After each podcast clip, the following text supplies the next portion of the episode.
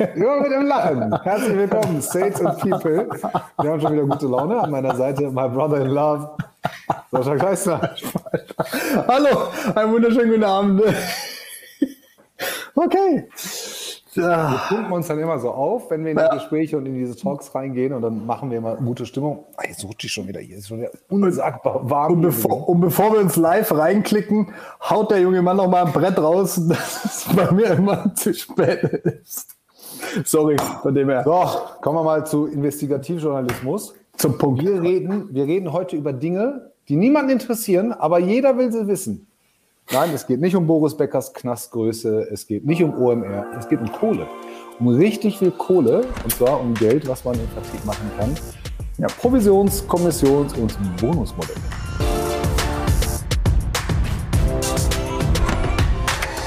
Ja. Wie war denn dein letzter Bonus, Sascha, im Angestelltenverhältnis? Im Angestelltenverhältnis?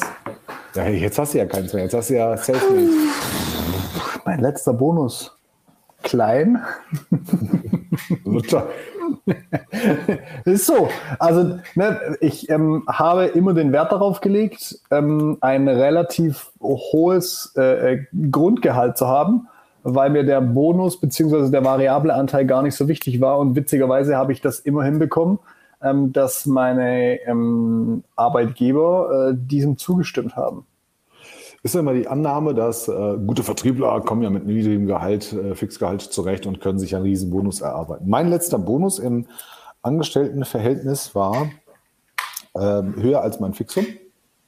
Im, Im, Private Equity ähm, ist das gar ja, nicht so okay. ungewöhnlich. Da musst du mit bisschen Glück und einem ein, zwei guten Deals geht das ganz schnell. Hab natürlich aber auch, auch ganz schlechte Jahre schon gehabt. Das Ding ist, das, darüber denkst du ja gar nicht nach. Also ich habe darüber nie nachgedacht. Das Ding war verhandelt. Ich wusste, on the long run gibt's was. Das Ding war auch gar nicht so einfach. Ich weiß, ich hatte eine Komponente drin pro halbe oder eine Million, die wir in Umlauf hatten, bekam ich einen ganz kleinen monatlichen Anteil von den Zinserträgen, die wir haben, beziehungsweise Gebührenerträgen, die wir haben. Mhm. Dann habe ich pro abgeschlossenes Closing nochmal ein Fixum be bekommen, immer im darauffolgenden Monat. Mhm. Und dann wurde am Jahresende, gab es dann halt die, die, die, die, große Schaufel, da war drin Dealgröße, Profitabilität, ähm, Wachstum, aber auch Geschwindigkeit der Deals. Und das habe ich vorher bei meinem eigenen Team auch gehabt. Mhm. Ich hatte aber auch ein Team mit 100% Provision. Das habe ich auch anderthalb, zwei Jahre lang geführt. Das klappte richtig gut. Erzähle ich aber gern später zu. Was, was kennen wir? Wir kennen okay. Provisionsmodell ne? aus dem Einzelhandel zum Beispiel. Du gehst in P&C was einkaufen, kommt ein Sticker drauf und dann kriegt der Mitarbeiter am Monatsende x Euro von allen Textilien, die über die äh, Kasse gelaufen sind. Da gibt es im ja. Vertrieb den ganz, ganz klassischen x Ziele hast du. Wenn du die erreichst, gibt es noch ein paar tausend Euro extra on top. Was haben wir noch? So die gängigsten. Das war's. Gut, Variable, also Variable steigend. Ne? So, was weiß ich, hast du das, das Umsatzziel frühestmöglich erreicht, dann kannst du nochmal x Prozent on top, mhm. wenn du, oder du hast Staffelungen, ne? da gibt's ja von, von diesen variablen Anteilen gibt's ja so viele Modellarten. Ähm, hast du schon mal ein Modell gehabt, jetzt auch vielleicht in deinem Kundensegment, ähm, wo es eigentlich nur fix ging und der variable Anteil war ein Gesamtanteil des Gesamtumsatzes der Vertriebsabteilung. Ähm, ja. Kenne ich, kenn ich auch. Ist so ein bisschen, also ist, das hat auch, glaube ich, was mit der aktuellen Zeit zu tun, in der man sich befindet. Ne, so 70er, 80er, 90er Jahre war ja immer so knallhart umgedeckelter Bonus. Ja. Dann gab es ja so Ende 90er, nee, zwischen Dotcom-Blase und der Bankenkrise gab es ja einen ethischen Wandel in Deutschland. Ja, dann ging ja Manager gingen in den Knast, haben, da gab es Enron, ich weiß gar nicht, ob das vor der Dotcom oder danach war. Ähm, da gab es so viele Skandale, dass man gesagt hat, ja, wir machen ja doch jetzt mal gedeckelten Bonus. Ne? Also Wende dem Wiedeking, Ex-CEO von Porsche, er hat das ja nie veröffentlicht, weil Porsche ganz lange nach HGB ähm, bilanziert hat. Der Mann hat hunderte von Millionen bekommen. Das wurde ganz, ganz kurz, wurde das mal publik, dann musste das aus der Presse raus. Da haben die DAX-Vorstände mit fünf bis zehn Millionen waren das riesengroße Verdiener. Und der hat, ja. ne, der, der, hat, der hat Porsche aus der Versenkung hochgeholt und hat dafür richtig Asche gekriegt. Das Ding ist, ähm, das war eine andere Zeit. Ne? Also, ich kenne heute Heute weiß ich, dass es diesen Trend gibt. Ähm, zehn Leute im Vertrieb, ja, plus wir hatten ja letztens, letztens Carolina hier, wir haben die äh, SDRs, wir haben die After Sales und so weiter. Und dann gibt es halt einen Schlüssel. Aus dem gesamten Top wird, wird äh, anhand der Schlüssel halt entnommen bzw. verteilt. Kenne ich. Muss ich sagen, das Ding ist bei den ganzen Modellen immer, es gibt nicht das eine Modell, was immer für jeden funktioniert. Es sei denn, du sagst mir jetzt was anderes. Nein, leider nein. Also vielleicht, ich glaube, wir haben in diesen, in, in, in diesen Bereichen haben wir sogar, ähm, ich würde sagen, hast du die größere Expertise, weil das ein Teil ist von deinem, von deinem täglichen Doing, dass eben du auch Leute in solche Modelle reinbringen musst. Für mich sind die Vergütungsmodelle immer nur ich sag mal, entweder ein Befürworter des Systems, das wir implementieren, oder vielleicht doch eher manchmal ein Killer. Deswegen heißt das Ding auch Booster und Killer oder Booster oder Killer, ähm, weil es immer darauf ankommt, was, was will das Unternehmen auch. Und ganz oft ähm, in, in, in den vergangenen Monaten habe ich Unternehmen gesehen, die ganz krass nach ähm, Einzelleistung vergüten und mhm. da teilweise auch wirklich heftig nochmal in kleinen Teams mit Innen- und Außendienst nur den Außendienstler belohnen äh, und der Innendienst macht 50 Prozent der Arbeit. Ähm, und wollen dann da umstellen und du kommst dann äh, mit, der, mit der Thematik um die Ecke und sagst, pass mal auf, wenn wir das und das Pro äh, vom Prozess her umstellen, dann müsst ihr auch euer Bezahlmodell umstellen und dann kriegen die Leute immer so, das ist der einzige Berührungspunkt, den ich habe. Ich muss we wenig in diesen Konstrukten verhandeln oder, oder mit den Leuten sprechen. Wie gesagt, da hast du, glaube ich, die größere Expertise. Ähm, deswegen, ich sag dir auch, da gibt's nicht das Nonplusultra. Also ich glaube, das muss A zum Produkt passen.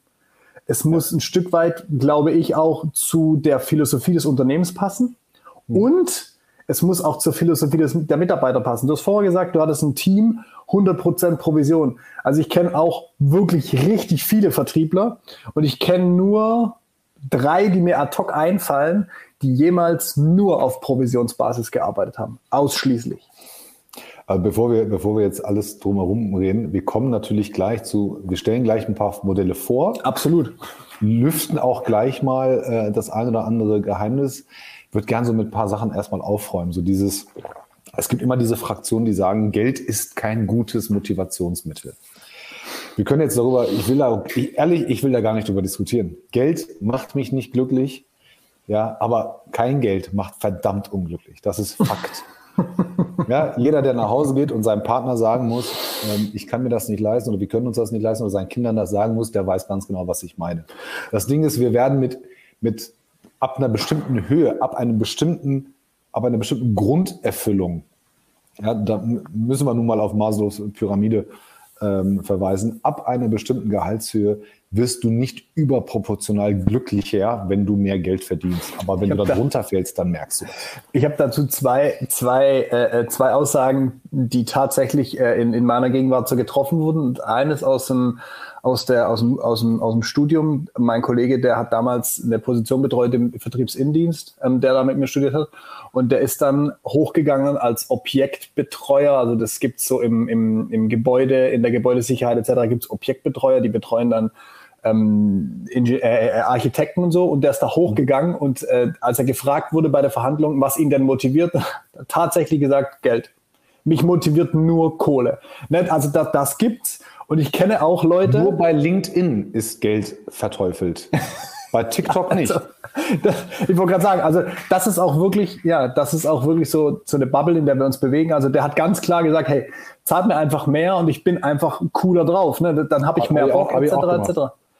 Ist, ist einzige, ich das legitim. Also der einzige Grund, warum ich von ABN Amro, der damals größten holländischen Bank, und ich hatte echt einen ganz chilligen Job zum Private Equity Unternehmen gegangen bin, war erstens noch mehr Freiheiten, noch größere Deals und einfach mal doppeltes Gehalt. Natürlich gehst du dahin, wenn du frisch verheiratet bist, ja, und, und einfach mal äh, dir gefühlt die Türen offen schicken.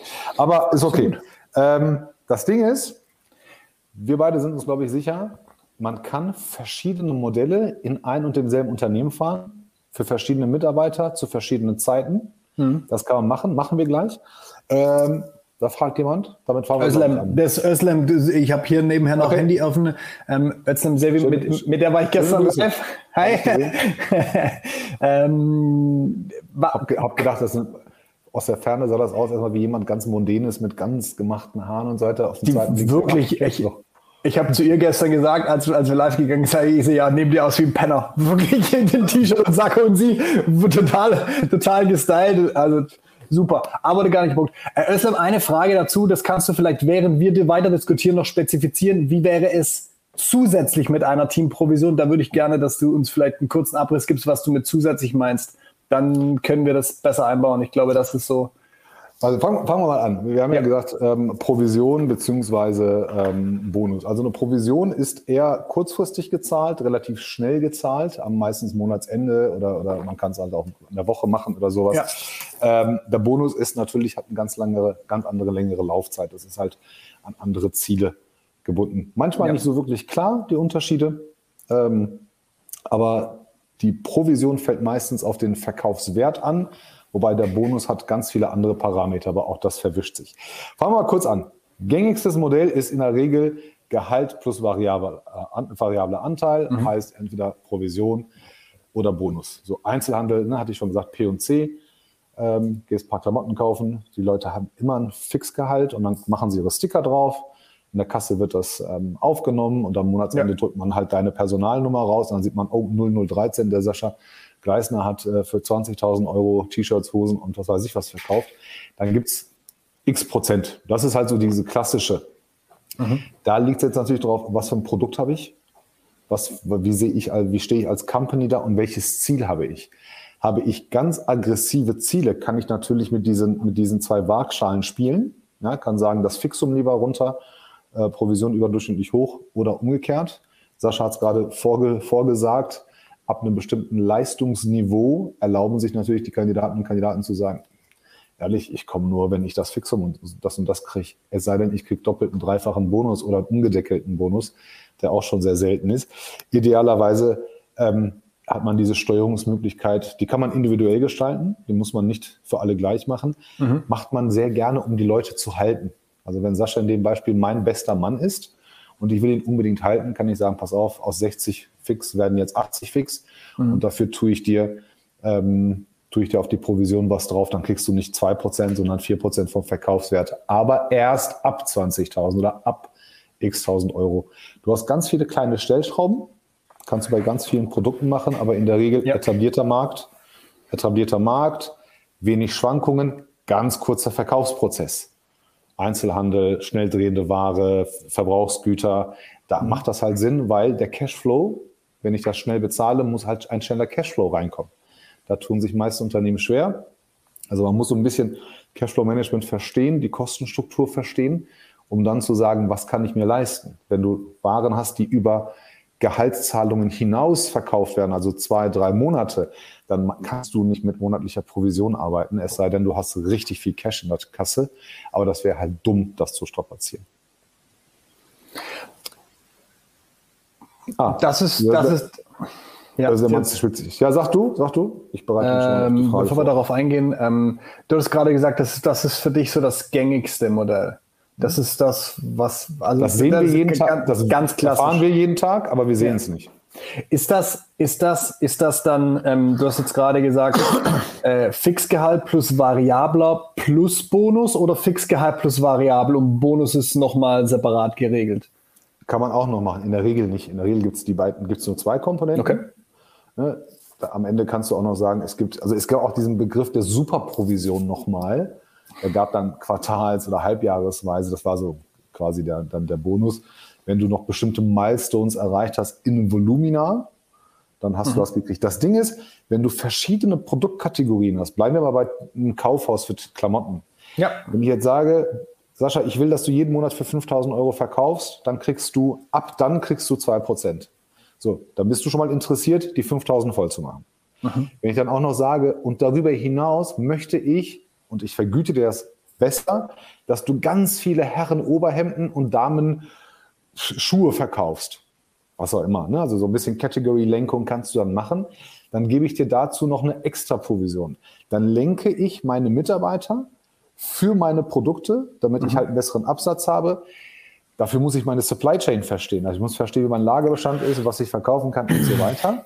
Ja. Und natürlich in schwache Märkte reinzugehen oder schwache Kundensegmente aufzufüllen. Da kann ich natürlich meine Mitarbeiter so ein bisschen lenken und kann sagen, hey Jungs, Mädels, da reingehen, dann kriegt ihr extra, weil da sind wir echt schwach. Mhm. Ja, ja, absolut.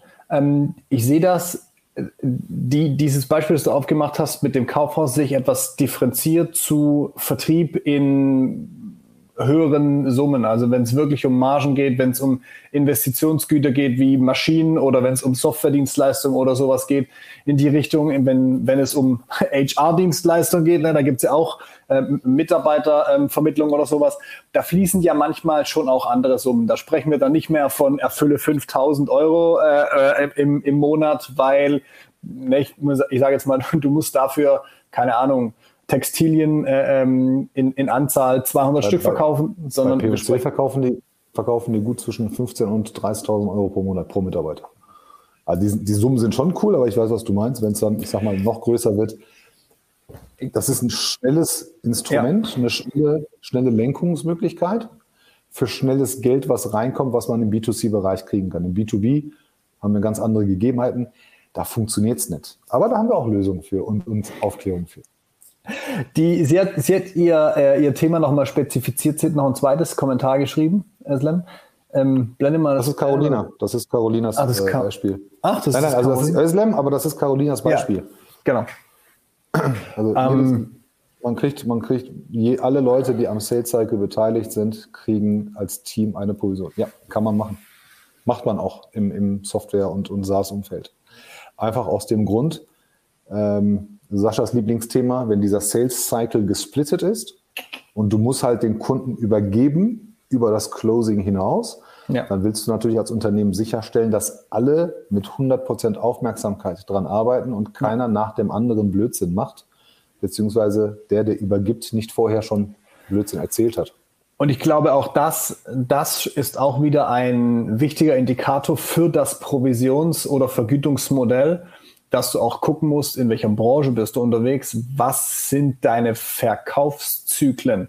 Ne? Also wie, wie lange sind die? Wenn wir jetzt hier wieder die, die Klamotten, ne, der Verkaufszyklus, Kunde kommt in den Laden, geht maximal noch mal raus, weil er mit seiner Frau in einen anderen Laden muss, kommt dann wieder zurück und kauft die Hose. Ne? Also das beschränkt sich auf halben Tag vielleicht, wenn du Glück hast, auch nur 15 Minuten. Wenn, wenn ich irgendwo eine Hose kaufen gehe im Laden, laufe ich in den Laden rein, laufe ans Hosenregal hin, ähm, dann kommt meistens schon jemand, dann sage ich, braune Hose, die Länge, die Breite, Weite, hätte gern den Look, dann sucht er mir drei, vier Hosen raus, das ist ein Ding von zehn Minuten, dann bin ich wieder raus. Also der Verkaufszyklus ist relativ kurz. Wenn wir natürlich jetzt in, in so Software-Themen rein sind und ähm, oder, oder auch gerade ähm, in meiner Branche im Maschinenbau, wenn wir dann halt einfach Verkaufszyklen haben, die zum Teil monatelang sind, also wo du einfach auch viel Aufwand betreiben musst, dann, dann spielen auch andere Dinge eine Rolle. Also dann, dann spielen plötzlich auch so. Einnahmen. Absolut. Dann, dann spielt Abschlussgeschwindigkeit. Also wirklich, das ist auch ein Punkt, so ne, mit, mit Provisionsstaffelung. Also hinzugehen und zu sagen, naja, wie, wie ist denn die Staffelung? Ich, ich persönlich, ähm, das, das gebe ich gleich vorweg, das wird bei mir immer in die Richtung laufen. Ich bin ein Freund von hohem Fixum und von einem relativ kleinen variablen Anteil und der relativ fair aufgeteilt. Ist einfach, ich, ich, ich sehe da den größten Nutzen drin, liegt aber auch daran, weil ich der absolute Verfechter bin von dem gesplitteten Prozess. Und wenn du einen gesplitteten Prozess hast, finde ich immer, sollten alle in der Kette gleichermaßen beteiligt sein. Mhm. Auch wenn sie unterschiedliche Schwerpunkte haben, müssen sie gleichermaßen beteiligt sein. Das mag in, in anderen Branchen, wo du vielleicht nicht mit diesen prozessualen Themen arbeitest, sondern wo du vielleicht einen Direktverkauf hast oder Private Equity, da musst du mich einmal aufklären, äh, da bin ich gar nicht so tief drin. Da wirst du ja auch nicht so einen gesplitteten Prozess haben, sondern wird einer von Anfang bis Ende das Ding durch komplett betreuen. Ähm, und dann hast du natürlich auch ein äh, ganz anderes Thema. Nee, gar nicht, gar nicht. Da Nein? sind ganz viele Leute, nee, nee, da sind ganz viele Leute drin. Also du hast einen Investment Director oder den, den Target Director, du hast halt Analysten, die nehmen die Bilanz auseinander, nehmen die Werte auseinander, prüfen auf, auf Wahrheitsgehalt. Du hast Modellierer, ja, die tatsächlich auch versuchen, extern noch Kohle reinzuholen. Es ist ja selten, dass, also dieses, dieses Fondsgeld ist ja nie das Gesellschaftsgeld, das ist immer von anderen Leuten. Ähm, da musst du, musst Investoren überzeugen, hast du dann wieder andere Leute, aber sind immer dran andere Leute daran beteiligt. Aber hier in dem Fall ähm, von Özlem, ja, du hast recht. Früher war das fast nur so, dass der Außendienstler oder der Vertriebler die Kohle gekriegt hat und dann gab es für die Dame, überwiegend Dame im Innendienst, einen feuchten Händedruck und Blumenstrauß oder mal Pralinen.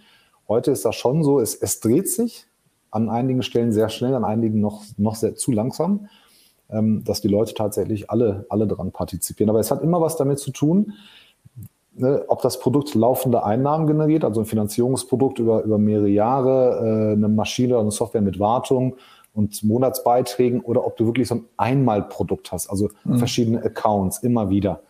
Und ähm, bei verschiedenen Accounts ist der Erfolg einmal da und dann musst du nicht mehr nachhaltig arbeiten, beziehungsweise bist nicht mehr gezwungen.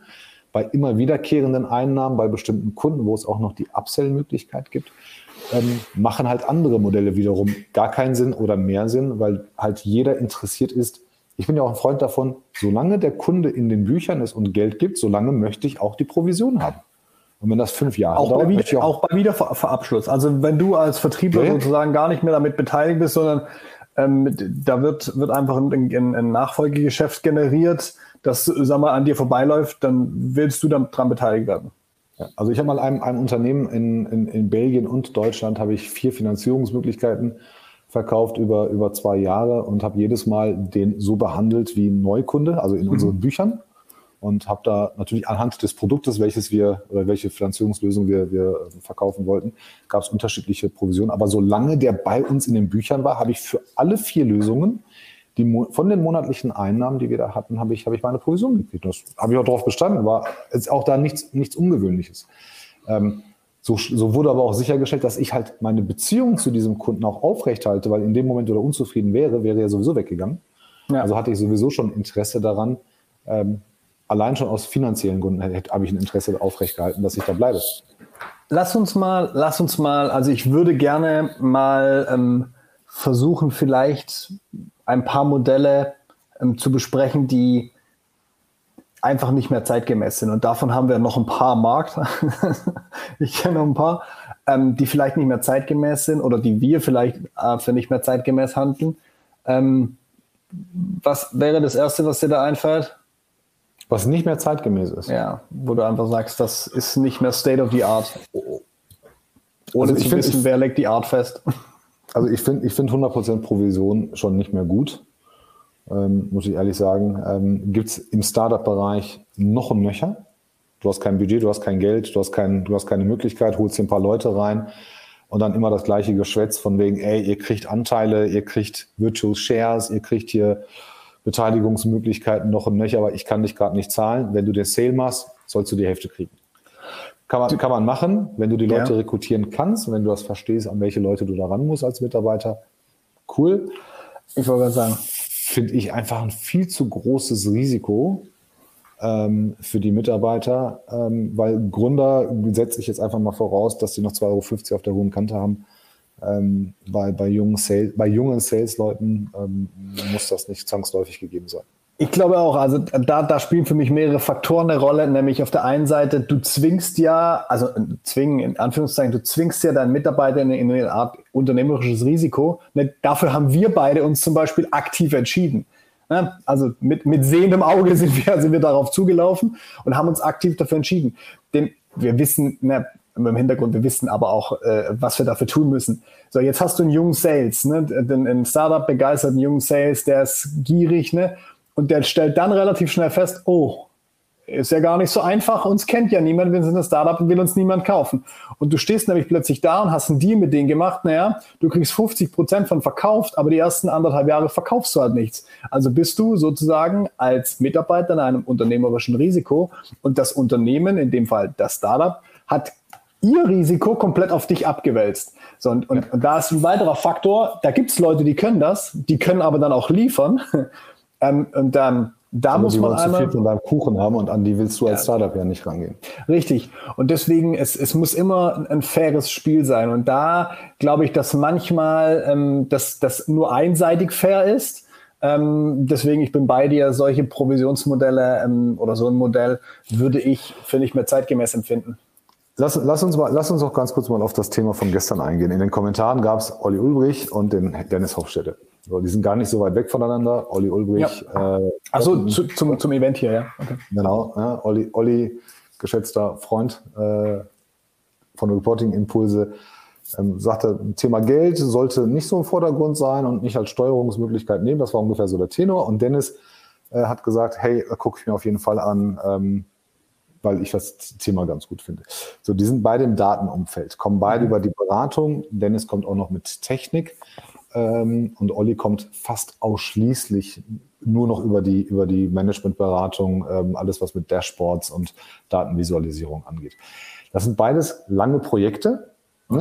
Halt, der macht das halt auch nicht alleine ähm, in, im Falle von Olli, sondern arbeiten erstmal mit Workshops. Der Kunde muss sehr viel selber machen, dann wird das begleitet und am Ende gibt es einen Erfolg. Ähm, aber dieser Erfolg ist nicht ähm, definiert als, wir bauen mal ein Dashboard, sondern Olli muss verstehen, was die wollen, wohin mhm. diese Reise gehen soll, warum, mhm. warum er beauftragt wurde, um dann am Ende auch, auch diesen, diesen Erfolg zu messen und sagen, okay, ihr habt jetzt ein Tool, mit dem ihr in der Lage seid, alleine zu arbeiten, ohne dass ich dabei sein muss. Dauert in der Regel halt auch immer ein bisschen und kostet halt auch viel Geld. Da kannst du natürlich sehr, sehr gut über, über Kundenzufriedenheit hingehen und Zielerfüllung hingehen. Mhm. Du könntest mehr Stufenprogramm aufbauen und sagen, hey Olli, ich gebe dir x tausend Euro Gehalt. Macht der Andreas ja wahrscheinlich auch. Ähm, und dann gebe ich dir am Jahresende, gebe ich dir, ähm, es jetzt Head of Consulting, das heißt, ich gebe dir einen Bonus oder einen Teil für deine akquirierten oder umgesetzten Projekte. Ja. ja der, der Funnel auch da funktioniert ja sehr gut.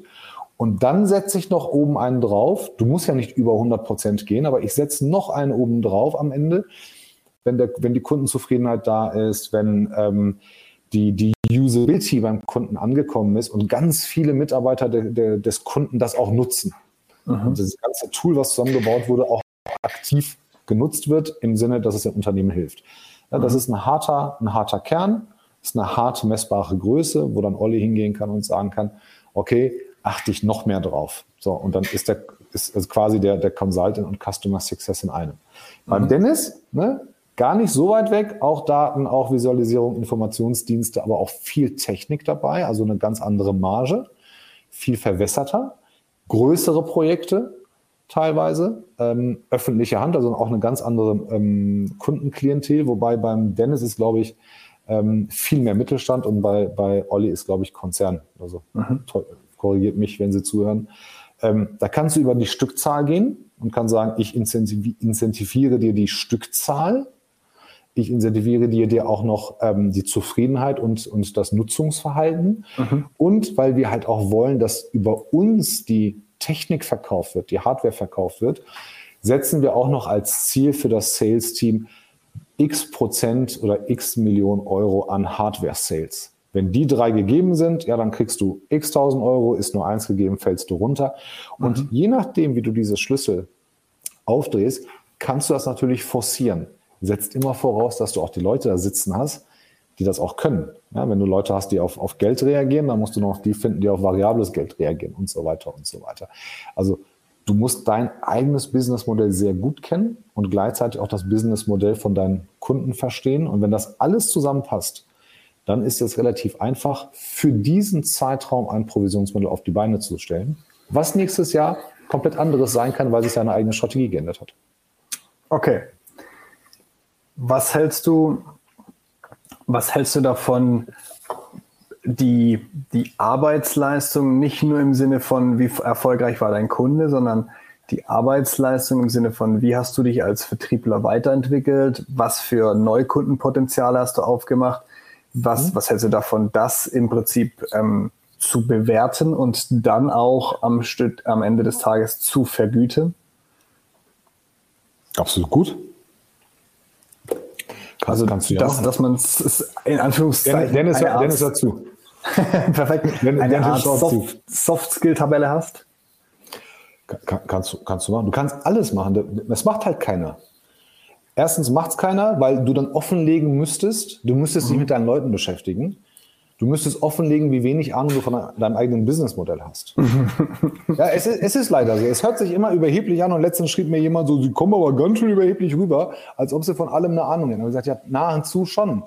Ähm, es ist wirklich so. Du kannst in einer Sales-Mannschaft von 50 Leuten bei 100 Artikeln, unterschiedlichen Zielgruppen, kannst du unterschiedliche Dinge machen, weil nicht jeder alles kann und weil nicht jeder alles machen will. So, Dennis ist gerade dabei, ne, sagt kundenzufrieden messen, ist tricky. Ja, ist es, aber das ist Managementaufgabe. Da muss die Geschäftsführung sagen, ich messe Kundenzufriedenheit an ABCD Und wenn das gegeben ist und erreichbar, wichtig, es muss absolut erreichbar sein ja. und es darf nicht schwammig sein, dass Dennis und sein, sein Geschäftsführer am Jahresende da sitzen und Dennis sagt, auf einer Skala von 1 bis 10 war das schon die 12 und der Chef sagt, das sehe ich, sehe ich gar nicht.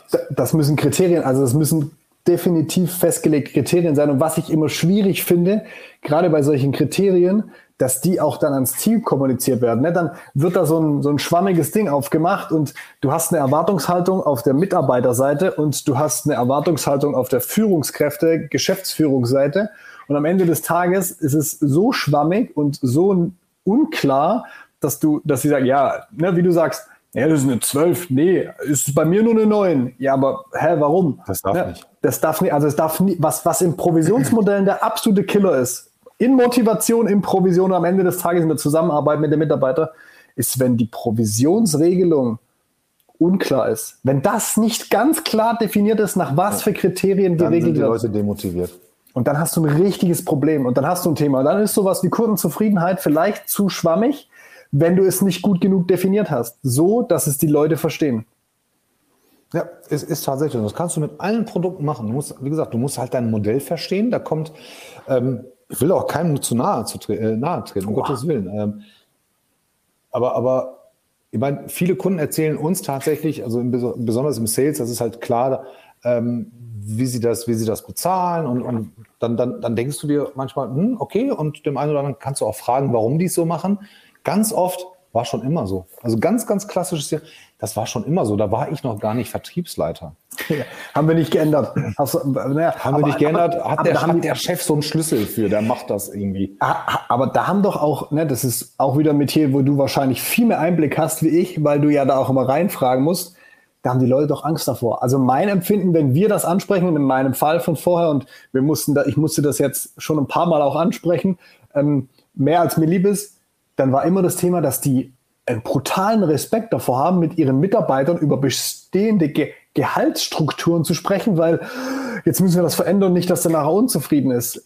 Ja, dann, dann mach's halt bei den Neuen, dann mach einen Cut und sag, hey, äh, ab jetzt jeder neue Mitarbeiter dazukommt, da ändern wir es. Also ich erinnere mich an Fälle, ähm, wo ich diskutiert habe, ja, wie das sein kann, und Fälle, wo meine Kollegen gesagt haben, oh, der Torjäger hatte viel weniger Deals als wir. Und dann sagt er, dafür sind seine Deals größer. Ja, in einem anderen Jahr hatte ich, hatte, hatte ich mit zehn Deals nicht, so, nicht das Volumen wie, wie Kollegen von mir mit drei. Also das passiert natürlich auch. Ne? Es hat also immer was mit der Marge zu tun, mit dem, Ein äh, mit, mit, mit dem Volumen. Aber das muss man halt ehrlich sprechen. Und nochmal, es gibt ja keine Regel, dass man nur ein Modell in einer Firma fahren muss. Du kannst fast für jedes Produkt ein anderes Modell fahren. Die Buchhaltung hat ehrlicherweise echt Spaß daran, wenn die richtigen Leute da sitzen, weil die sagen, ja, endlich sind wir mal gefordert. Kalkulation macht dann auch richtig Spaß. Ja, und du kannst halt als Unternehmen hast du ein richtiges Steuerungs, ähm, Steuerungsrad in der Hand, mit dem du das Unternehmen richtig lenken kannst. Ja, wenn ich sage zum Beispiel, ähm, Dennis selber hat früher auch mal mit öffentlichen Einrichtungen gearbeitet, um in seinem Beispiel zu bleiben. So, wenn ich jetzt so leichtsinnig wäre und würde sagen, ich will jetzt mal mit der Stadt Köln arbeiten, ja, dann muss ich meinen Leuten sagen, der Nächste, der mir hier eine Kommune reinholt mit einem Volumen von 100.000 Euro, kriegt von mir extra 5.000 Euro.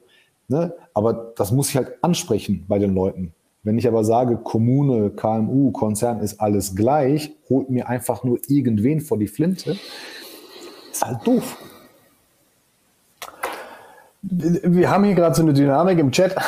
Wie viel Provision? Oh, Berke hat es doch geschafft. Er hat mir gerade ja. noch geschrieben, er weiß ja wahrscheinlich. Wie viel ähm, Prozent erhält man schon das zusätzlich im Fixo an Softwarevertrieb einem Erste Frage, erste Frage dazu. Direkt, Berke, kannst du vielleicht gerne nochmal reintippen. Äh, wie viel Prozent von was? Also ich kenne sowohl ja, Pro ja, aber, ja, aber äh, jetzt sind wir wieder in verschiedenen Modellen. Werden die nach Umsatz bezahlt und kriegen da einen Anteil von der Umsatz, von, von dem Umsatzerlös? Oder müssen die einen gewissen Umsatz erzielen und werden dann mit einem prozentualen Anteil ihres Fixums vergütet? Also auch ein Riesenunterschied, ne? Also Brutal. Habe ich erstmal ein Volumen voll zu machen, damit ich provisionsfähig bin. Ja. Ja, und, und also sagen wir mal 100.000 und du landest bei 98, kriegst du gar nichts. Das gibt's auch. Ja, oder bist du bei 101, hast du einen Anspruch auf volle Provision. Solche Modelle gibt's natürlich auch. Mhm. Das, Ding, das, Ding, das Ding ist halt, ähm, das ist halt nicht so einfach zu diskutieren. Aber ich sag mal, wenn alle Gegebenheiten sind, es gibt keine Eintrittsbarrieren, dann ist es so, 60-40 ist mittlerweile normal, 50-50 kenne ich auch und das ist mhm. auch noch gestaffelt. Das heißt, wenn du die erste Umsatzstufe erreicht hast, ne, kriegst du X, dann gibt es die zweite Stufe, die dritte, also an, an harten Euros, die du verdienst. Und dann passiert es ja, dass du in deinem ersten Jahr auch mal einen siebenstelligen Account aufmachen kannst. Und ähm, der Chef wäre ja doof, wenn er dann nicht sagen würde, Berke, hier vorne steht der Tresor, ich habe dir auch noch mal einen bestellt, extra für dich. Ja, da packe ich auch das Ding mal ja voll. Ne, also das, das, das, das, das schon. Kommt immer darauf an, bei welchem Haus du bist, wie groß die sind und wie tief die in der Tech-Materie drin sind.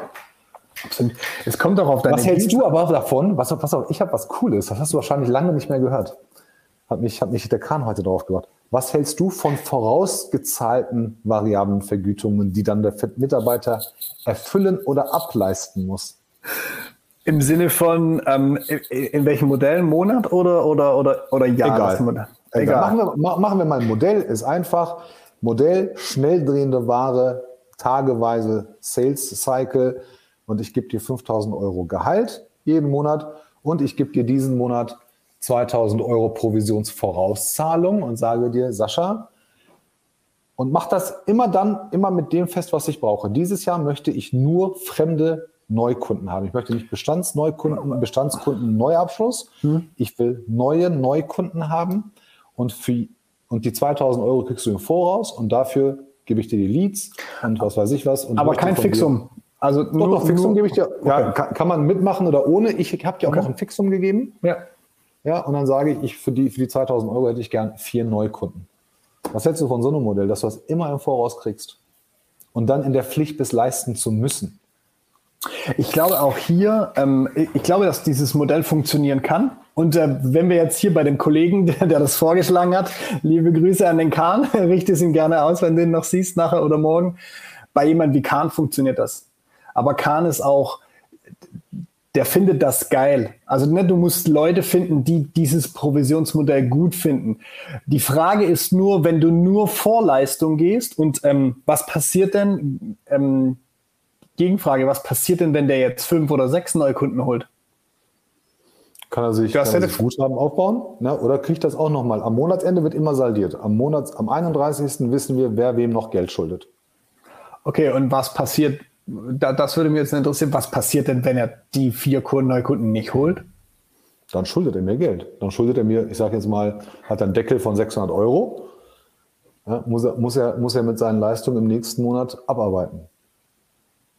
Da muss ich der sagen, finde ich, find, find ich, es nicht, find ich es nicht mehr zeitgemäß. Ja. Kann, ich, kann ich dir sagen, Getränkemarkt in Deutschland, ja. Brausegetränke, ganz, ganz bekannt, äh, ist noch sehr, sehr weit verbreitet. Das, was du gerade gesagt hast, ist viel wichtiger. Du musst diese Leute finden. Diese Modelle werden ja so selten nach außen kommuniziert. Absolut. Weil, ja, weil, weil man halt Angst hat, dass die Wettbewerber das hören, obwohl sie es alle wissen. Aber wichtig ist, dass man es nach außen kommuniziert, dass die Leute, die darauf stehen und abfahren, sagen, ey geil, das mache ich. Das ist, das ist so ein bisschen Starthilfe. Ne? Also ganz, ganz viele haben ja Angst, in Vertrieb einzusteigen, äh, mein Geld, mein Geld. Und dann gibt es aber Unternehmen, ganz, ganz große Corporates, die sagen, ich gebe dir das im Voraus. Die Deutsche Bank macht das auch. Ich gebe dir das im Voraus, drei Monate lang zahle ich das sowieso. Wenn es weg ist, ist weg, ist auch nicht schlimm. Und darüber hinaus saldieren wir jeden Monat. Und wenn du mal einen schlechten Monat hast, was absolut vorkommen kann, ja, Sommerloch und so, diese ganzen Mythen, die es, die es offensichtlich Klar. geben soll, ähm, dann, ähm, dann machen wir einen Deckel und wenn du mal einen guten Monat hast, dann brauchst du dir, gleichst du diesen Deckel einfach aus.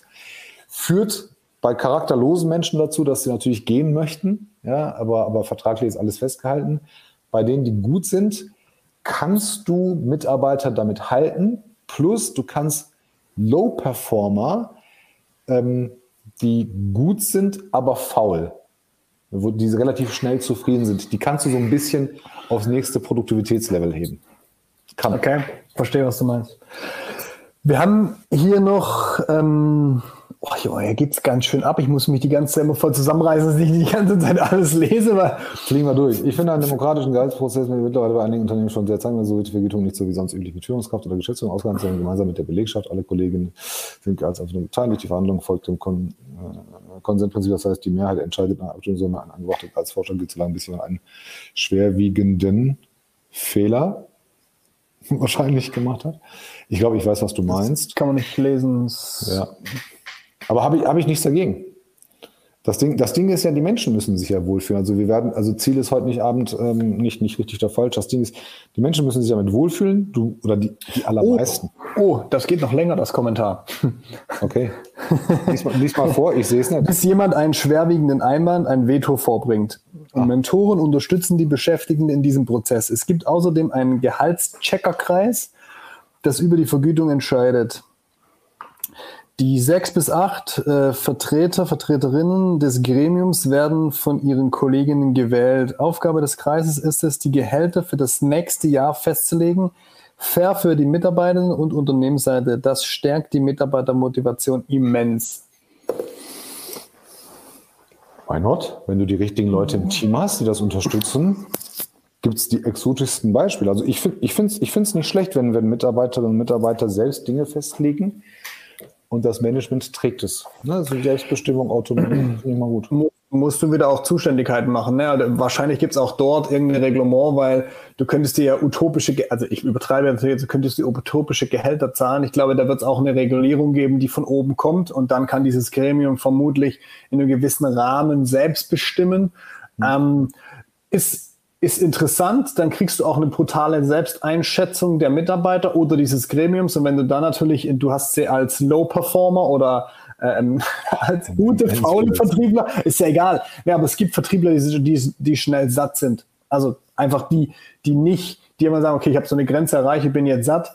Ähm, und wenn du da so einen guten Mix drin hast, dann wirst du immer eine, ein, eine entsprechend hohe Motivation in deinem Team haben, weil ja jeder auch dem Anspruch Genüge sein äh, möchte, so gut wie die anderen zu sein.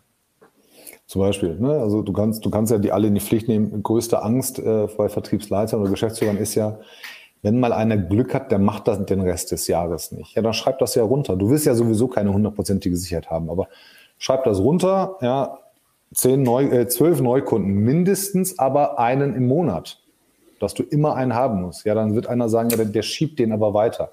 Ja, ist egal, dann schiebt er den einfach weiter, weil der ist halt, ne, dann, dann, dann, dann äh, hat, er, hat er aber die Deals vor dir. Dann kann er sich auch noch ausrechnen, ähm, ob er mit den, mit den Umsatzzahlen hinkommt. Wenn du sagst, Umsatz X muss aber auch erreicht sein, wenn er den weiterschiebt, dann schießt er sich ins eigene Bein, wenn ein Monatsumsatz fehlt. Also du kannst das schon ja. so steuern, dass die, dass die ja, Leute ähm, performant bleiben und tatsächlich auch engagiert bleiben. Nochmal, ich weiß von ganz, ganz vielen, wenn wir hier unser, unser Workshop einfach äh, nicht mehr aufzeichnen, dass die Leute dann sagen, boah, beim nächsten Mal aber bitte nicht diese Frage stellen, wenn Chefin dabei ist oder der Chef dabei ist. Äh, ich weiß das auch nicht, wie das bei uns funktioniert. Und als Vertriebsleiter solltest du so ein paar kaufmännische okay. Zahlen von deinem Produkt Krass. und von deiner Dienstleistung drauf haben. Wir haben, ich habe hier noch also zwei, drei Dinge, die finde ich ganz interessant, da sollen wir noch drauf eingehen. Äh, hier Dennis hat nochmal, es soll nie um Umsatz gehen. Wahrscheinlich geht das hier, äh, Berek hat keine Eintrittsbarriere und vom Umsatz. Ne? Dennis sagt, die Provision sollte. Berke, Berke. Berg, Berg, Berke, genau. Schreibt hier ähm, keine Eintrittsbarriere und vom Umsatz. Das ist wahrscheinlich auf die Diskussion von oben mhm. bezogen. Ähm, und Dennis hat dann dazu erwidert, äh, soll nie auf Umsatz immer Deckungsbeitrag. Umsatz ist und fürs Unternehmen extrem gefährlich weil du trotz Umsatz äh, defizitär sein kannst. Ja, kannst du, musst du aber nicht. Also ich in der Vergangenheit wurde ich fast immer auf, mit Umsatz ähm, vergütet. Also das war immer das, ja. worauf es ankam. Man muss auch dazu sagen, wobei auch im Sondermaschinenbau war es aufs Umsatz, wobei man nicht wusste, wie der Deckungsbeitrag bei einer Sondermaschine sich gestaltet. Da kann ja manchmal im, im, Entwicklungsbereich, ne, du machst da ja eine grobe Schätzung aus, aus vergangenen Projekten so. Ähm, du kannst nicht alles bis ins Detail bewerten und manchmal ist der, ist der Deckungsbeitrag richtig krass. Also da sprechen wir dann über 10, 15, manchmal auch 20 Prozent, wo ich so denke, wuhu! Und ja. manchmal bist du halt irgendwie so bei drei oder vier Prozent, wo du dann schon denkst, oh, das war eine knappe Nummer, das war ein knappes Höschen. Und ähm, ich glaube, da ja, kommt drauf an, ist auch wieder Unternehmensphilosophie, oder? Kommt, kommt, ja, erstens das und zweitens kommt es auf die Reife des Teams an. Also wenn du so ein ganz, ganz diverses Team hast, ganz junge, ältere, erfahrene, sehr performante und vielleicht weniger performante Leute, dann, ähm, dann ist vielleicht jetzt Umsatz nicht so gut, weil wenn du jetzt zwei Millionen plus reinholst, dann sind wahrscheinlich drei andere da, äh, die, die richtig defizitär sind. Ähm, ne, dann, dann, gleicht man lieber mit deinem Plus deren Defizit aus, als, als dass man da noch was, was zahlen möchte. Das kannst du halt, je nach Reifegrad, ne, macht das halt Sinn. Das ist halt das Ding, in welcher Branche du bist, wie schnell du dich drehst, welches Team hast du, ähm, wie sind deine Kunden? Hast du zahlungsstarke Kunden? Arbeitest mhm. du mit Corporates, ja, wo vielleicht alles länger dauert, aber das Insolvenzrisiko zum Beispiel nicht so hoch ist? Arbeitest du mit, und aber dafür das Zahlungsziel dann länger? Ne? Oder arbeitest du eher mit kleineren Unternehmen, wo du sagen kannst, hey, eine Woche oder zwei sind, ist das Zahlungsziel hier? Ähm, aber da kann jeder jeden Tag bei der nächsten Corona-Pandemie oder so auf, über den Jordan springen. Muss man sich auch mit mhm. beschäftigen. Also diese Sachen muss man alle da reinfließen lassen. Wie stehst du zu der Aussage von ähm, Andreas Hoberg? Ähm, er ist hier mit äh, LinkedIn-User kommentiert.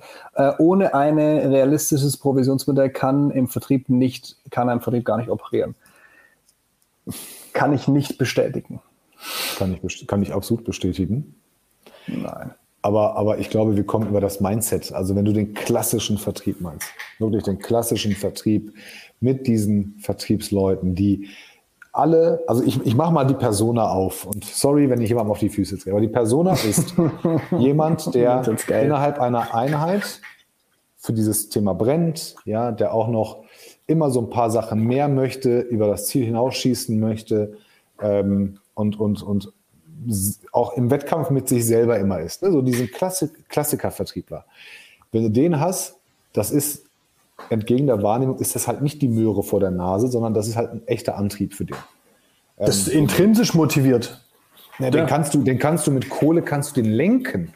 Ne, also es ist ja nicht so, Geld ist ja das Teufelszeug hier bei LinkedIn. Äh, wollen wir alle nicht, aber alle verdienen sie komischerweise richtig gut. Das kommt ja auch noch dazu.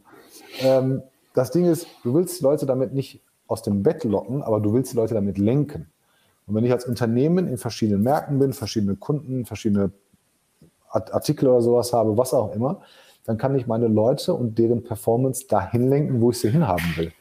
Wenn ich Leute aus dem Bett holen muss, dann, dann ist es schon doof, aber ist legitim. Ganz ohne finde ich, da fehlt was. Da fehlt ja. so diese, und, und auch Den habe ich noch nicht kennengelernt, diesen, diesen, diesen Vertriebler, der jeden Morgen äh, frisch aus dem Bett kommt, weiß, dass er keine Provision kriegt und trotzdem 150 Prozent gibt. Den habe ich nicht gesehen, an den glaube ich nicht. Oha, echt jetzt? Ja, aber alle sagen, dass sie so sind. Muss ich, muss ich, wir, muss wir beide das? sind so, ist unser eigener Laden. Ja, aber ja. auch in der Vergangenheit. Also mein letzter Arbeitgeber hat mir keine Provision bezahlt. Und ich hatte jedes Jahr mein Umsatzziel um mindestens fünf bis zehn Prozent übertroffen. Und wir sprechen hier Wirklich? von Umsatzzuständigkeit äh, 20 Millionen plus. Also bei 100 Prozent Performance, also bei 100 Prozent, hast du alles getan, was du tun konntest, oder hast du ab und zu mal auf die Bremse getreten und gesagt, ah, hab doch jetzt mehr geschafft als ich? Als ich bremse ich? Hast du jemals erlebt, dass ich bremse? Normalerweise nicht. Ich bin hier mal komplett ausgerastet, als mein Kollege im Strategie-Meeting gesagt hat, ja, wenn wir zu viel haben, dann, dann bremsen wir ein bisschen. Dann, wir, wir bremsen, Alter, da hat dann auf Flipchart geschrieben, nicht bremsen, sonst rastet Sascha aus. Es wird nicht gebremst. Aber das ist eine intrinsische Motivation. Ich hatte einfach ein, ein, ein eigenes Interesse daran, mich selber zu übertreffen. Und ähm, man muss dazu sagen, fairerweise, ich wurde sehr gut bezahlt. Also das war nachher nicht ein Thema vom Geld.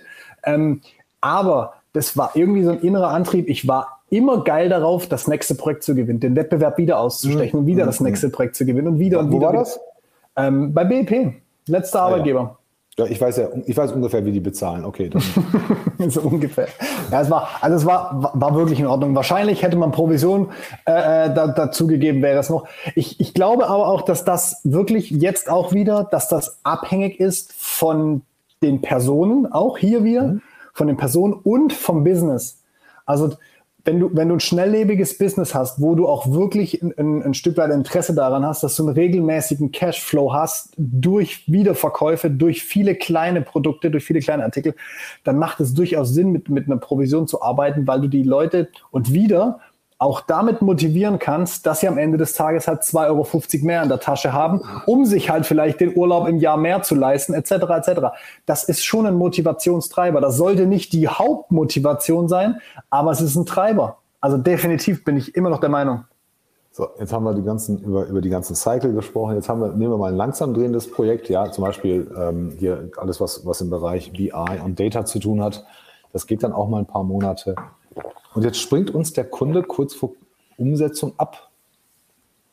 Und der Vertrieb hat ja trotzdem was gemacht.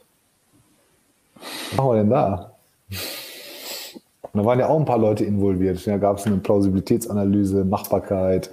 Vertriebler war sechsmal da, zweimal halb betrunken, Leberzirrhose, weil er mit dem Kunden feiern war und so weiter. Muss man, muss man das nicht über den Bonus regeln?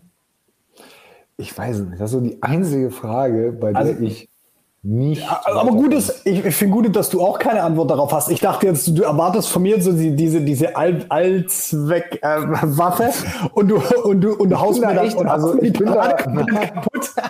ich bin da, ich bin da auch, auch wirklich auf Community angewiesen. Ich persönlich habe da keine oh, Lösung.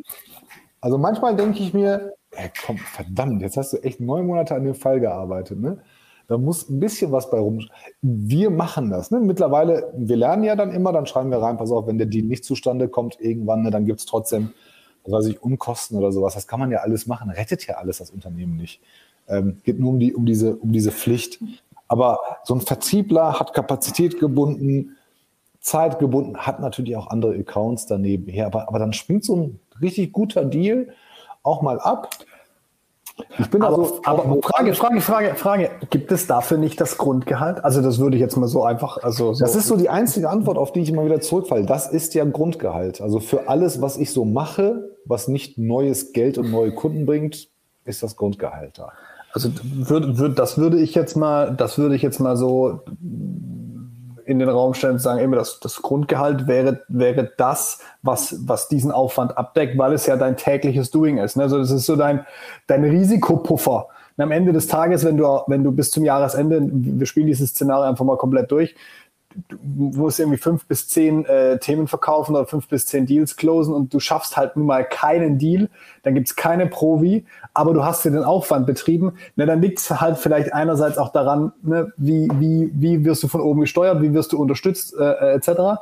Auf der anderen Seite kann das passieren. Also ich hatte einen Vertriebler, der hat drei Projekte hintereinander verloren. Wir haben dann auch analysiert, an was es lag und am Ende des Tages hat sich der Wettbewerb hat einfach dreimal das Projekt gekauft. Und da sitzt du halt da und denkst so, okay, wir, ne, wir hätten einfach nur diesen Preis mitgehen können. Da wurde über Preis verkauft, dann war so, wir konnten nichts machen. Also da war wirklich, wir haben das analysiert und das runter mit dem Kunden runterdeckelt. Ist so. Manchmal glaub, steckst du nicht drin. Ich glaube ja, ich glaube auch, das Grundgehalt, wie der Dennis hat, kein Deal, keine Provision. Ja. Bleibt bei seiner Meinung, hat er ein gutes Grundgehalt. Ja, tatsächlich. Also schlimm, schlimm ist es, ähm, wenn an der anderen Stelle, also After Sales und, und, und Kundeninnendienst und so weiter, wenn die davon betroffen sind, dass du vorne einen Fehler gemacht hast, ja, dann ist es halt doof. Aber das ist auch so ein Zeichen dafür, dass man das falsche Modell einfach hat. Oder man hat da den Teamgedanken und sagt, hey, heute ist es dem passiert, morgen kann der bei dir abspringen. Kann, kann auch passieren. Ne? Aber Teamgedanke hört ja meistens bis, zum, äh, bis zur äh, Girokarte oder zum Geldausscheinautomat hört das Ding ja auf. Meistens wird es dann da relativ dünn. Ähm, wir haben jetzt immer über Vergütungsmodelle gesprochen, die sehr provisionslastig sind. Du hast ganz am Anfang von, von unserem Live gesagt, ähm, Bonuszahlungen. Hm. Ähm, Folgendes, Bonuszahlungen sind ja meistens, oder so kenne ich es, meistens ist es übertrieben, aber so kenne ich es zum Beispiel, sowohl auf ähm, Anzahl Kunden, manchmal auch sogar mit, also aus der Vergangenheit mit Soft Skills haben wir das äh, verknüpft, ähm, mit Entwicklungspotenzial des Kunden, also was für eine Möglichkeit dieser Kunde, ne, jetzt ein Kunde A bringt vielleicht mehr Potenzial mit, wie ein Kunde B, der halt einfach eine kleine Glitsche ist und halt einfach nur eine Maschine kauft, ohne es böse zu meinen und der andere bringt einen riesen Kunden an. Ähm, und jetzt die Frage dazu. Das kannst du ja alles mit Bonus versehen und dann kriegt die Person natürlich, die den fetten Kunden anbringt, mehr Bonus. Was passiert denn, wenn der Customer Success oder der Support hinten raus ist so versaut, dass der Kunde nicht mehr kauft? Na, was passiert denn dann? Also dann bestrafst du ja sozusagen den Vertriebler damit. Respektive vielleicht sogar das ganze Team, die ganze Kette. Aber auch da, da hast du entweder den Teamgedanken und kannst sagen, ihr kriegt alle eure Kohle aus dem gleichen Topf. Dann ist es was anderes, ja, weil wenn du es, wenn ich es gut mache, hast du am Ende auch wenig zu tun. Das kommt ja auch dazu. Ja, ich mache den ja, ich mache den Kunden ja auch bereit für dich und, und bereite ihn darauf vor und, ähm, und, und, und mach, mach das Framing. Umgekehrt, also entweder Teamgedanke für alle ähm, oder, oder, oder ähm, ich muss halt so ein Vertriebler sein, dass ich halt gefühlt, und das sind halt so diese klassischen Vertriebler, die ich gerade meinte, das sind ja die, die das Lied übernehmen, ne? die einfach mhm. hingehen und sagen, den hole ich wieder. Das ist Karl-Heinz, den kenne ich, den hole ich wieder. ne? aber, du betreust den, aber du betreust den nicht mehr. Ne? Den geben wir ab, dann macht das jemand anderer. In, passiert ja selten, dass, dass der halt nach dir so dermaßen verärgert ist, dass er woanders hingeht. Ähm, viele Kunden kennen das, ne? Telekom-Internetanbieter. Bei der Bank hast du was weiß ich, wechselnde, wechselnde Kundenberater, oft irgendwelche Telefon-Hotline-Geschichten ähm, beim Maschinenbau ähm, und, und solchen, solchen An ähm, Gütern, ähm, Datenverarbeitung, Hightech, äh, Hardware und so. Okay, da kennt man sich noch. Aber da bist du auch in der Pflicht als, als Vertriebler, liegt ja an dir. Du kannst ihn wiederholen oder du sagst, nee, sorry, dann, dann machen wir das halt nicht. Aber bin ich, bin ich auch dafür, sehe ich, sehe ich wenig dramatisch. Wie stehst du dazu, jetzt gerade mit den mit diesem neuen digitalen Medium, ich glaube dieses LinkedIn oder wie es heißt, Social Selling, gibt es da sowas? Keine Ahnung. ich musste diesen Begriff sagen, ich weiß, das triggert dich. So, aber jetzt pass auf, auf was ich raus will. Ähm, wir haben geografische Zuordnung und ähm, in der digitalen Ehrlich? Welt. Wer hat denn noch geografische Zuordnung in seinem Vertrieb? Ja, doch, ist so. Im Vertrieb gibt es okay. immer noch geografische Zuordnung. Und ähm, auf, bei den Einsen und Nullen gibt es das nicht. Ich kürze das ab. In der digitalen Welt gibt es keine geografische. Ja, aber wie machst du das? Jetzt pass auf. Ähm, der Kollege, der Kollege, ähm, ich mache immer hier gern München, Hamburg und das mache ich auch diesmal wieder. Mhm. Der Kollege in München postet irgendwas und generiert ein Lied, das sich auch bei ihm meldet, weil er hat ja den Post abgesetzt. So, jetzt ist das eine Anfrage, richtig fetter Kunde und die Abschlusschance relativ hoch. Er muss ihn aber geografisch, weil der Kunde aus Hamburg kommt, seinem Kollegen aus Hamburg abdrücken. So, jetzt macht der Hamburger, wir gehen mal davon im positiven Fall aus, der Hamburger macht das Geschäft. Der Impuls, die Anfrage, die Sichtbarkeit kam aber aus München. So, laut Reglement steht in München ein Scheißdreck zu, weil geografisch gesehen hat der da oben einen Abschluss gemacht, das ist in seinem Gebiet, der da unten hat gar nichts. Müsste man für die Zukunft. Haben die untereinander gesprochen? Ähm, der Münchner hat nach Hamburg weitergegeben. Ja die, ja, die müssen ja untereinander gesprochen haben. Also da gab es eine Übergabe. Ganz, im Ernst, das, wir, wir, sind alles Erwachsene, ja. Also, also wenn wir jetzt unter Jungs sind, würde ich sagen, wir sind alles große Kinder ähm, und, und sind Mädels dabei, ja, dann sind wir trotzdem erwachsen. Also entweder reden wir vorher darüber, über so einen Fall und sagen, pass auf, ich poste und wenn der bei dir ist, gebe ich ihn dir ab oder halt auch nicht. Aber das gleiche gilt dann für dich auch. ja. Dennis, sorry, danke fürs Angebot. sorry. leider raus. Nee, aber also die Realität. Oder halbe, also halbe, halbe finde ich auch ganz gut. Ist cool, ja. Ist, also, ja, ich denke, aber die, ja, ich denke, in der digitalen Welt gibt es keine Region. Also ich habe gepostet, ich kriege den Deal, fertig ist meiner. In welcher Traumwelt lebst du denn eigentlich? Ist bei dir eitel Sonnenschein oder was? Also das sind, das sind Themen, aber die ich, diskutieren ich wir ja auch nie rumdiskutieren, wenn einer sagen, ja, aber, dir auf aber, der Straße habe ich einen Deal gemacht. Sage ich, ey, cool, aber teuer, ich, weil ich aber teuer, habe. Aber teuer, du, du, also ne, ich, ich weiß, worauf du raus willst. Und das ist bei uns beiden ja zum Beispiel auch, wenn wir irgendwie gemeinsam Geschäft machen oder selbst wenn es im privaten Sektor geht und irgendeiner von uns beiden erwähnt nur einen Betrag von Geld, dann gibt's, werden von der anderen Seite Schläge angedroht. Also ist regelmäßig so. so. Und du bist da einfach schon so gepolt. Aber glaub mir, das ist ein, ein reelles Beispiel, dass da wirklich Fässer aufgemacht werden und Diskussionen geführt werden und Kämpfe ausgetragen werden, ähm, wo ich sage, da muss aus meiner Sicht die, die Regelung von der Unternehmensführung kommen oder von der Vertriebsleitung kommen, dass das aufgebrochen wird. Und die sind so hardcore in 1990 hängen geblieben mit ihren Provisionsmodellen, dass sie jetzt ein Problem haben, das aufzubrechen und, und in die Gedanken äh, oder in, in die Köpfe ihrer Vertriebler reinzukommen. Und das ist kein Spaß. Das gibt es da draußen wirklich. Also Gilbert ist ja gerade da und Gilbert hat auch das leidenschaftliche Thema wie ich, äh, Unternehmenskultur. Was ist das für eine Kultur, ja, wo wir hier wirklich dem anderen nichts gönnen, aber von Teams und von Miteinander sprechen?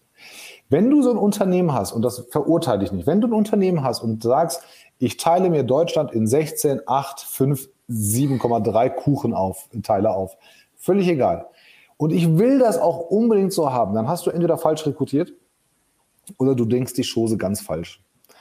Aber in einer, in einer digitalen Welt, und das wird jeden Tag da immer noch zu sagen, ich nehme etwas Analoges, was ich sowieso nicht gebacken kriege äh, seit, seit, seit den letzten zwei Jahren, transformiere das oder, oder, transferiere das in die digitale Welt und versuche da, komischerweise, warum auch immer, Deutschland durchzuteilen. Wie oft passiert es denn bei allen von uns, dass wir uns mit irgendwelchen Leuten ähm, unterhalten und kommentieren und dann sagen, ach, daher kommst du? Ja, das habe ich auch nicht gemerkt.